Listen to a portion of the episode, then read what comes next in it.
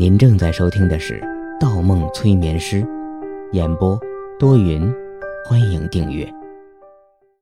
二百一十六章，来电。不要乱动，如果想活命的话。M 卡宾朝方墨吐了口烟雾，然后搜查了一遍方墨的口袋，又对着沙漠鹰说：“他没带魔方。”哼，那很好。沙漠鹰呵呵一笑，手枪离开了方墨的后脑，但枪头仍然指向方墨。方墨对着 M 卡宾怒吼了一声：“你们要什么，我都告诉你们，不要把他牵扯进来。”他，哼，他不关我们的事情。我们现在只要你。M 卡宾瞥了眼方墨，发动了汽车。不关他的事情，那你们为什么要抓？方墨话未说完，出租车一个大幅度变向，没有紧随黑色奔驰，反而背道而驰，插入旁边的一条小道。方墨急了：“你们去哪儿？把安静还给我！”一边说着。方墨一边扑向 M 卡宾手中的方向盘。正是此时，一声枪响，沙漠鹰开枪了。子弹打在方墨旁边的窗户上，玻璃碎了一半，哗啦落在方墨的膝盖上。M 卡宾打掉方墨的手，最后提醒你一句：不要乱动。你以为我怕？把安静还！方墨头脑一炸，车后座的沙漠鹰又开枪了。但没对准车内，而是瞄准了车外。子弹穿过方墨右侧的窗户，射向街道，正好打中路旁一个女孩手中的果汁杯。果汁杯一爆，女孩尖叫一声，倒在了路上。车开得很快，方墨回头时，地上女孩一闪而过，没有看清中没中枪。看那边，沙漠鹰突然开口。枪头一转，沙漠鹰再次开出一枪。沙漠鹰这次打中了街旁一家服装店的玻璃，玻璃破开了一角。方墨大叫起来：“你疯了！会杀死人的！”沙漠鹰眼神阴沉，用枪指在方墨的耳朵上。七发子弹，只放了三枪。你说剩下的四枪打哪儿啊？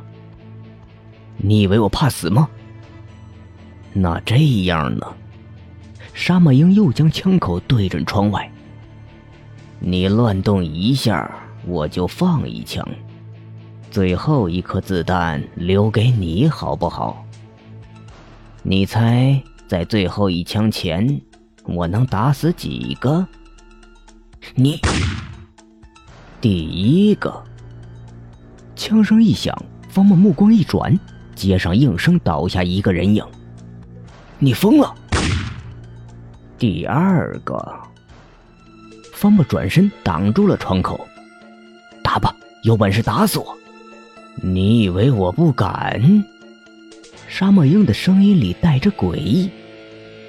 好了，银鹰，我们答应了那个人，要带活的回去。M 卡宾道。沙漠鹰拉了银色口罩，用枪敲了下方墨的脑袋。算你运气好。方墨脑袋一横，谁？谁要见我？又是德川康介那个老鬼！放了安静，要杀要剐随你们。M 卡宾将烟卷吐到窗外。当然不是老头子的意思，你老实点。我们只答应带活的，但不保证不是半死不活。不是德川康介。方墨心底一凉，在方墨看来，不提名字，显然 M 卡宾口中的那个人比 M 卡宾身份要高。可第二秩序中，除了德川康介，还有其他的领导者。这个时候，手机响了，是一个陌生来电。方木刚掏出手机，沙漠鹰就把枪抵在了方木的脖颈上，不许接。方墨放下手机，没有反抗。不知沙漠鹰有何用意？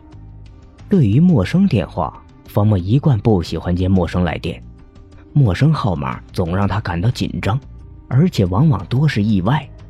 不接，方莫反而觉着安心。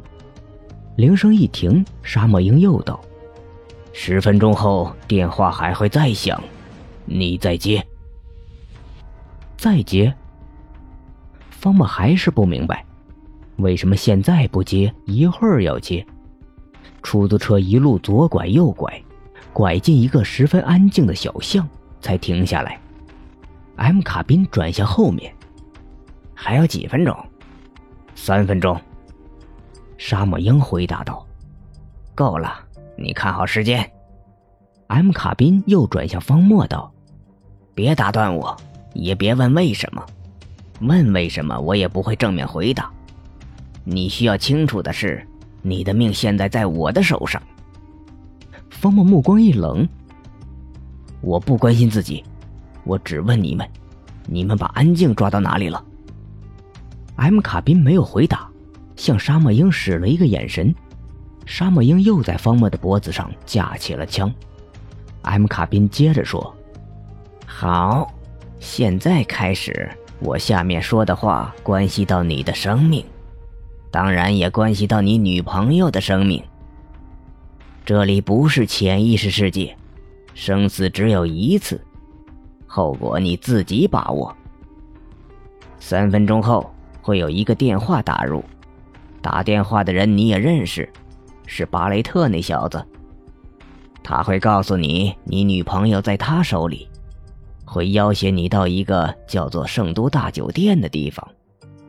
你要先表现出愤怒，然后答应巴雷特的要求，同时不能暴露出我们的存在。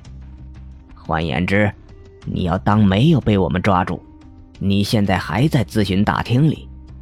你不能告诉巴雷特任何遇见我和银鹰的事情。如果你说错一句话，或者有一点让我们觉得你在耍花样，我们当场就会杀死你。那样的话，你的女朋友自然没人去救。听懂没有？明白的话，现在点一下头。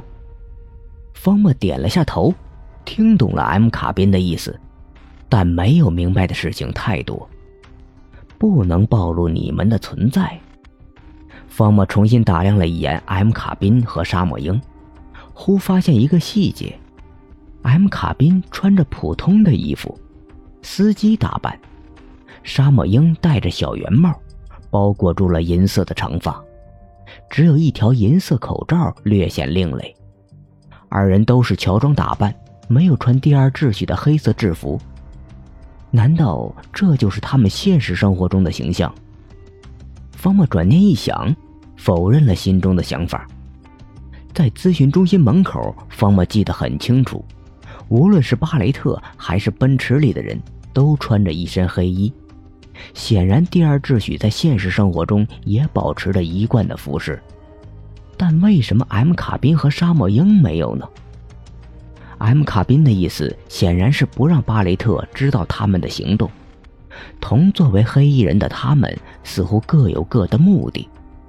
不同的是，M 卡宾一方知道巴雷特的行动计划，但巴雷特没有觉察到 M 卡宾的存在。方墨的第一感觉是第二秩序内出现了内乱。另外，听到圣都大酒店的时候，方墨浑身一震。这个观察者留下的火柴盒上的地点终于出现了，但却出现在 M 卡宾的口中。准确的说，将出现在巴雷特的口中。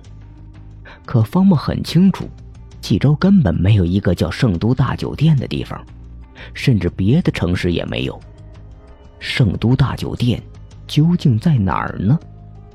时间到了，五、四、三。随着沙漠鹰的倒数，方墨的手机又响了。方墨看了眼 M 卡宾，接起了电话。电话里传来一个很细的声音，果然是巴雷特。喂，方墨，在听吗？巴雷特，你个混蛋，把安静还给我！你把安静抓哪儿去了？不要激动，方墨，你女朋友现在很安全。把安静放了，我什么都答应你，你要什么我都给你。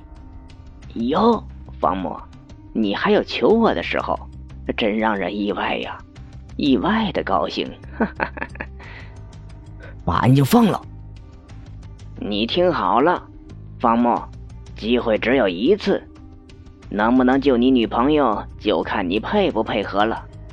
不许报警，晚上七点，你一个人到圣都大酒店。进了酒店，自然有人招呼你，听见没有？好，我答应你，但你先让我听一下安静的声音。喂，喂！方木朝着手机疯狂的大喊，但电话里只剩下了忙音。